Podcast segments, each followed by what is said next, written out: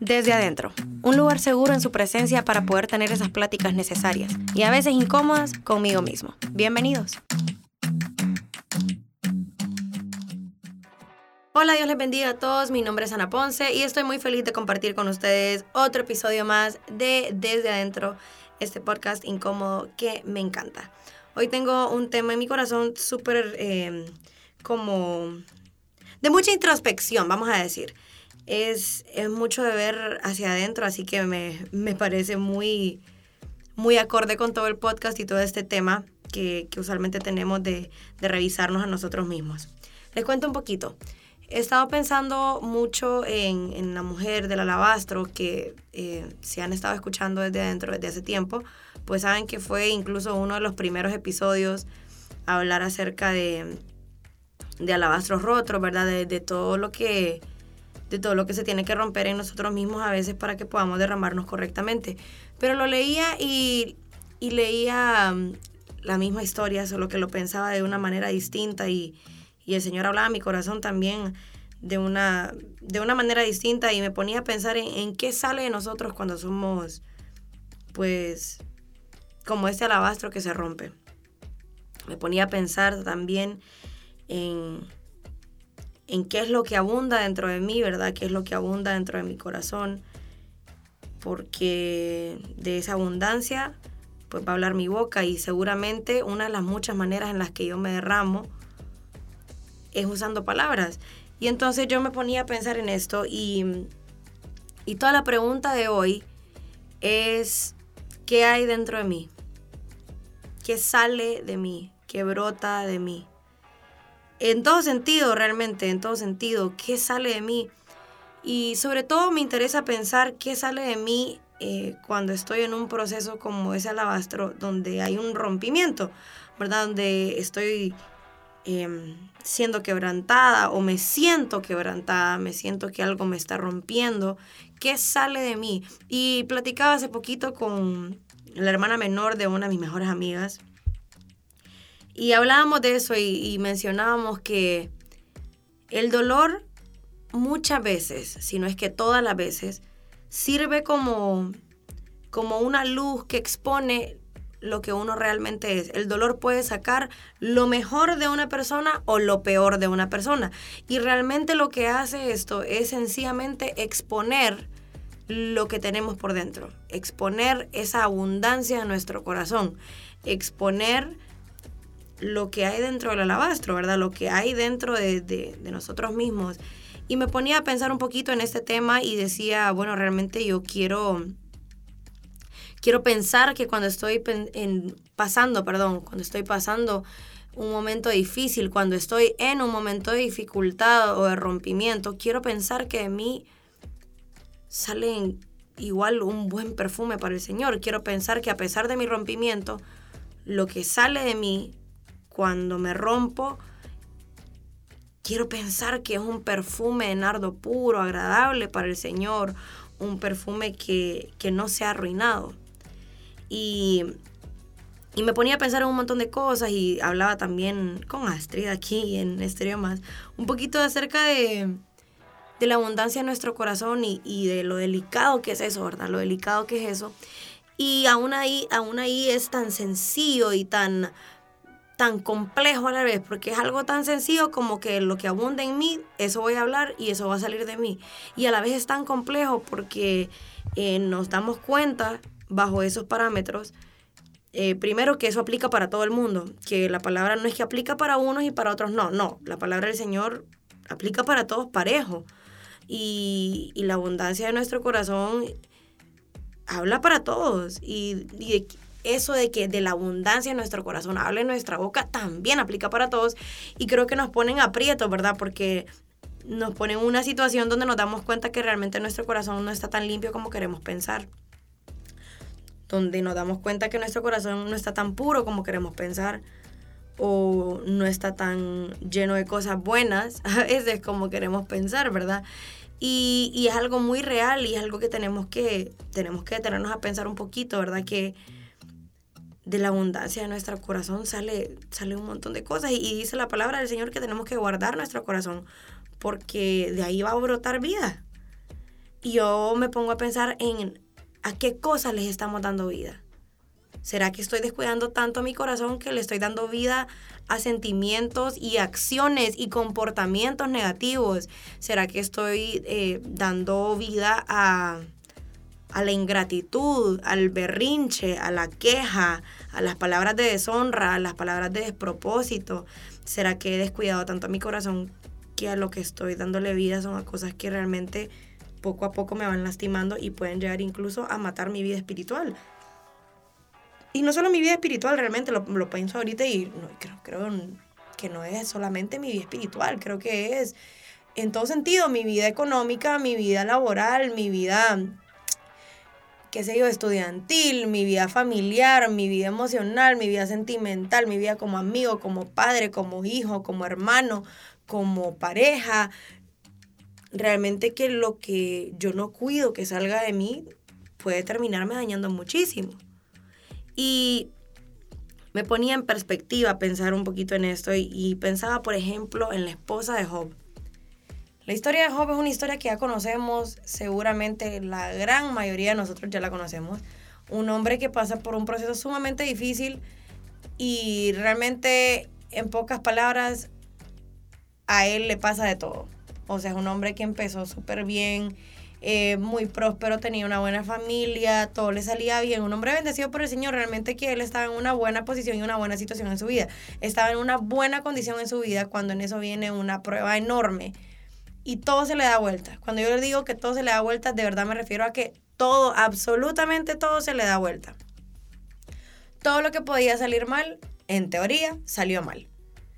Económicamente le va mal, todos sus hijos se mueren, eh, él se enferma, todo, es que todo le salió mal, todo empieza a salir mal y era parte de una prueba realmente, un, proceso sumamente difícil. Pero yo no veo que haya salido cosas negativas realmente de parte de Job durante este rompimiento, pero me pongo a pensar en su esposa y su esposa es otra historia. La palabra del Señor nos dice que, por ejemplo, la esposa de Job le dice, maldice a Dios y muérete. Y entonces yo me pongo a pensar, qué terrible que esa era la abundancia de su corazón, que eso es lo que había, o sea, cuando se rompió el frasco de ella, lo que salió fue palabras de deshonra, lo que salió de ella fue una palabra tan dura, no eran palabras de ánimo para su esposo, no era el Señor está con nosotros, todo va a salir bien, confiemos en Él, no, era maldice a Dios y muérete, wow. Y me pongo a pensar en mí misma y me pongo a pensar, Señor, realmente cuántas veces de mí ha salido queja, cuántas veces de mí, pues yo nunca he dicho maldice a Dios y muérete, ¿verdad? Pero, pero tal vez no he usado esas palabras, pero sí he tenido eh, actitudes de ingratitud en mí. Tal vez he tenido actitudes de queja, de atribuir despropósito, de alegar tal vez con el Señor, de, de enojarme con el Señor. Y, y, yo creo que ya más de alguna vez he dado este ejemplo, pero había una persona que yo, yo quiero mucho, eh, hace mucho tiempo, que dejó de venir a la iglesia después de que mi mamá murió hace aproximadamente cuatro años. Y entonces yo le escribí a esta persona y yo le decía, ¿cómo estás? Ya días no te veo, esto y el otro. Y esta persona en algún momento me dijo como, yo no voy a regresar. Y yo preguntando, ¿verdad? ¿Por qué? ¿Por qué no volvés? ¿Por qué no te veo aquí? Y me recuerdo que llegó un momento donde esta persona me dijo que que estaba molesto o bueno, estaba molesta con el Señor. Y yo, ¿por qué? Yo le preguntaba, ¿por qué? No, yo estoy molesta con Dios porque yo le pedí que sanara a tu mamá y tu mamá murió. Y entonces, no solamente para mí era descabellado que alguien estuviera molesto con el Señor porque mi mamá hubiera muerto, sino que también yo me ponía a pensar eh, qué difícil es lidiar con lo que sale de nosotros. Y qué difícil es cuando no hablamos a nuestra alma, porque em, a mí muchísimas personas me han preguntado, y le preguntaste al Señor por qué pasó tal cosa, y le preguntaste al Señor esto, y por qué crees que te pasó esto, y por qué crees que viviste tal cosa. Y realmente creo que tenemos que tener muchísimo cuidado de que nuestras preguntas no se conviertan en reclamos, ¿verdad? Porque yo le puedo decir al Señor, Señor, dime o, te pido que me instruyas, ¿verdad? Enséñame ¿Qué quieres que salga de mí en esta prueba? ¿Qué quieres enseñarme en este proceso? cuéntame no, el por qué, sino el para qué. qué, qué va a provocar esto en mí, qué va a provocar esta situación en mí. Pero fácilmente eso se puede convertir en un, ¿y a mí por qué me pasó esto? ¿Y por qué no hiciste lo que yo quería? ¿Y por qué no cumpliste mi petición? Y qué necesario es que nos bajemos de ese caballo de, de soberbia que tenemos y entendamos que en ningún momento mi petición se convierte en una orden para Dios. Yo puedo tener muchas peticiones, pero el Señor obra conforme a su voluntad. Y eso es bueno. Seguramente si el Señor nos hubiera dado todo lo que alguna vez queríamos, nos hubiéramos arruinado. Hay un montón de cosas que, el Señor nos dijo que no, un montón de peticiones que el Señor dijo, mm, esto no te lo puedo dar. Y no era por molestarnos, sino que ahora tal vez ya más maduros lo vemos y pensamos, uy Señor, gracias a Dios que no me dice aquello que te pedí, porque me libraste, porque yo solo podía ver esto así y ahora me doy cuenta que tú tenías un mejor plan para mí. Uy, Señor, gracias, porque en aquella ocasión cuando te hice aquella petición, tú no me cumpliste esa petición. Gracias, Señor, porque me libraste, porque si hubiera, me hubieras dado eso, que no era petición, sino que más bien parecía más un capricho, seguramente yo me hubiera arruinado, seguramente las cosas hubieran salido mal.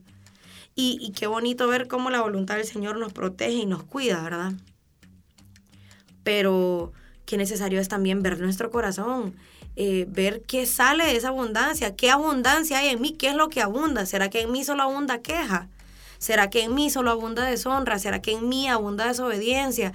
¿O será que en mí abunda, saben qué? Tal vez incluso un hambre por, por crecer. ¿Será que en mí abunda un, un hambre por ser un buen hijo para el Señor? ¿Será que en mí lo que abunda es el deseo de decir, Señor, quiero honrarte? Señor, quiero aprender lo que me quieres enseñar. ¿Será que en mí abunda que yo soy moldeable en las manos del alfarero? ¿Será que en mí abunda la honra para el Señor? Y me pongo a pensar en esto porque creo que hay un ejemplo tal vez súper básico, pero me gusta muchísimo. Y es la uva y el olivo. Pero las uvas, por ejemplo, cuando son machacadas, lo que sale de ellas es vino. Y nosotros entendemos el vino como gozo. Los olivos, cuando son machacados, lo que sale de ellos es aceite. Lo que sale de ellos es unción, ¿verdad? Y yo me pongo a pensar y yo le decía al Señor, Señor, yo no quiero que de mí salgan quejas, yo no quiero que de mí salga deshonra, yo quiero que de mí salga solo honra, yo quiero que de mí salga solo palabras de bendición, yo quiero que de mí pueden salir preguntas, pero yo quiero preguntar para formarme, para para entender, para conocerte mejor. Yo no te quiero preguntar como reclamo, yo te quiero preguntar para poder comprender el proceso y así también facilitarlo un poco, ¿verdad? Porque si yo sé qué es lo que me quieres enseñar, yo voy a procurar también aprender eso. Pero qué importante es que yo cuide esa abundancia en mi corazón y, y no solamente hacia el Señor, sino en general. ¿Cómo les hablo a los demás? ¿Cómo me dirijo a mi familia? ¿Cómo me dirijo a mis seres queridos? ¿Cómo me dirijo yo a mis amigos. Y no solo en un momento de gozo todo el mundo se dirige bien, en un momento de gozo todo el mundo habla bonito, en un momento, en un buen momento, nuestra abundancia es bonita. Pero realmente en un momento difícil, ahí es donde sale realmente lo que tenemos por dentro. Cualquiera está feliz en un momento feliz, eso no nos hace diferente a nadie. Cualquiera tiene una abundancia bien bonita cuando está pasando por un buen momento. Eso eso lo tiene cualquier persona. Tengan a Cristo en su corazón o no lo tengan en su corazón, todo el mundo habla bonito cuando está pasando por algo bonito. Tenga a Cristo en su corazón o no, conozcan de Dios o no. Eso es lo más fácil. ¿Verdad? Que salga algo bonito de mí cuando estoy pasando cosas bonitas es lo más fácil. Donde se ve la diferencia es cuando estoy pasando por un momento difícil. Porque ahí se va a ver qué es lo que yo he cultivado en mi corazón durante mis momentos difíciles se va a ver qué es lo que yo he sembrado y cultivado activamente en mi corazón cuando estoy pasando por momentos de dificultad. Ahí es donde yo veo, ¿verdad? Me peleo con, qué sé yo, me peleo con mi papá, con mis hermanos, me peleo con mis amigos. ¿Qué es lo que sale de mí en esa abundancia? Y esto nos pone en jaque mate a la gran mayoría porque porque es difícil, pero a veces nuestra abundancia es fea y esto créanme que no se lo digo como en son de ataque, sino para mí misma, yo lo pienso, yo digo, ay Dios mío, Ana Lucita, Ana Lucía, perdón, yo lo pienso, Dios santo, ¿qué estoy diciendo cuando me molesto? ¿Qué estoy diciendo cuando estoy herida? ¿Qué es la abundancia de mi corazón y por qué es tan fea? ¿Cuál es la abundancia de mi corazón en momentos de dificultad y por qué es tan fea? ¿Y por qué no doy la talla cuando veo la abundancia en mi corazón? Y no solamente eso, sino, ok, ya veo que la abundancia en mi corazón no da la talla, ya veo que lo que sale de mí realmente no está bien. ¿Cómo puedo hacer para poder volver a cuidar mi corazón?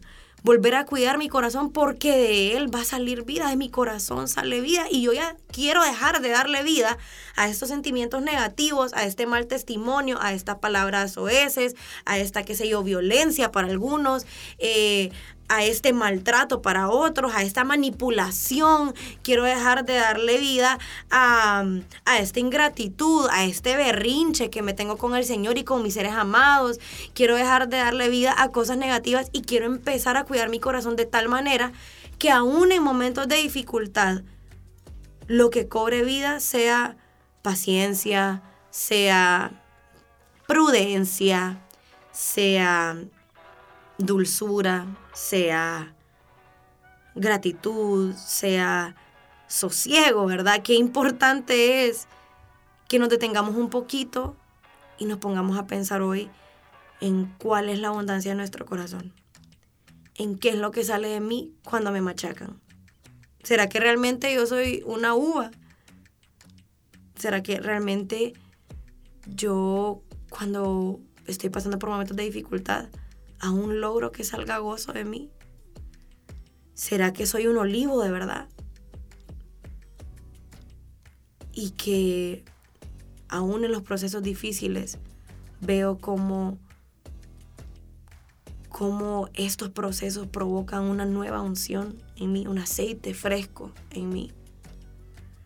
¿Será que salió un buen perfume de mí o será que permití, dice la palabra que las moscas echan a perder el, el perfume, ¿verdad?